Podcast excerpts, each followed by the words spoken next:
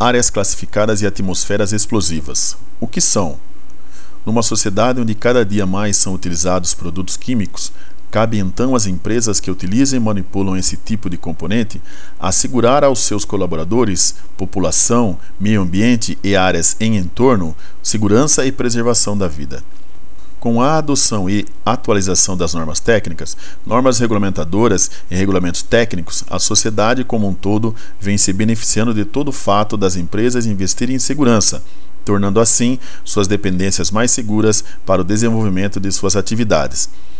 O intuito desse artigo é de trazer mais informações para que os profissionais tenham consciência da segurança durante a execução de suas tarefas. Nem sempre uma atmosfera explosiva é uma área classificada. Para que se possa ter compreensão mais aprofundada do assunto, é necessário que seja entendido como são definidos os termos para esta área. A atmosfera explosiva são ambientes onde a mistura com o ar, em condições atmosféricas, de substâncias inflamáveis sob a forma de gases, vapores, névoas ou poeiras, na qual após a ignição a combustão se propague a toda a mistura não queimada. Simplificando, é uma área onde existe a possibilidade de ocorrer explosões. Já uma área classificada é uma designação para uma planta industrial, quando uma planta está identificada com suas áreas denominadas como zonas. Essas zonas indicam a quantidade de mistura explosiva existente no local. A relação que existe entre áreas classificadas e atmosferas explosivas é a que, em áreas classificadas, sempre temos atmosferas explosivas.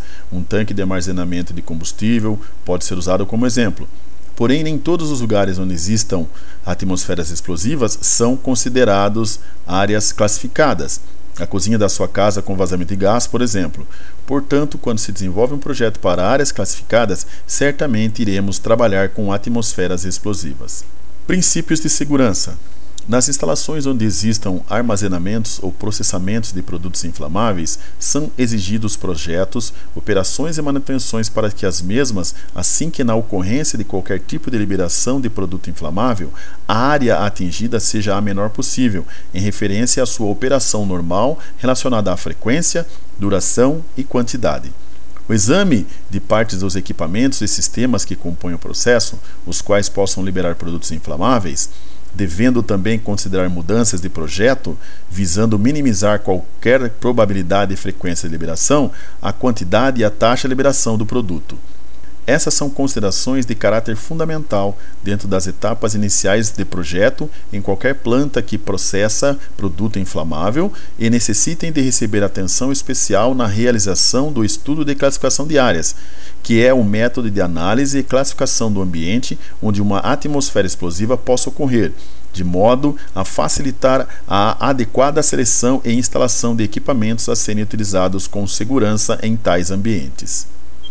Classificação das áreas classificadas é na verificação da configuração de uma atmosfera explosiva na presença de gases ou névoas dependentes do grau da fonte de risco e da ventilação que são atribuídas a essas atmosferas sua classificação.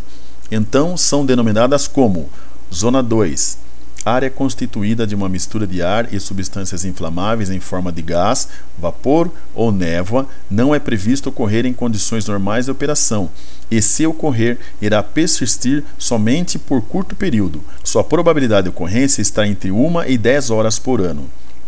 Zona 1 área constituída de uma mistura de ar e substâncias inflamáveis em forma de gás, vapor ou névoa pode ocorrer ocasionalmente em condições normais de operação. Sua probabilidade de ocorrência está entre 10 e 1000 horas por ano.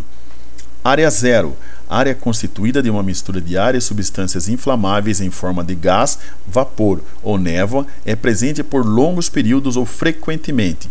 Sua probabilidade de ocorrência é maior que mil horas por ano.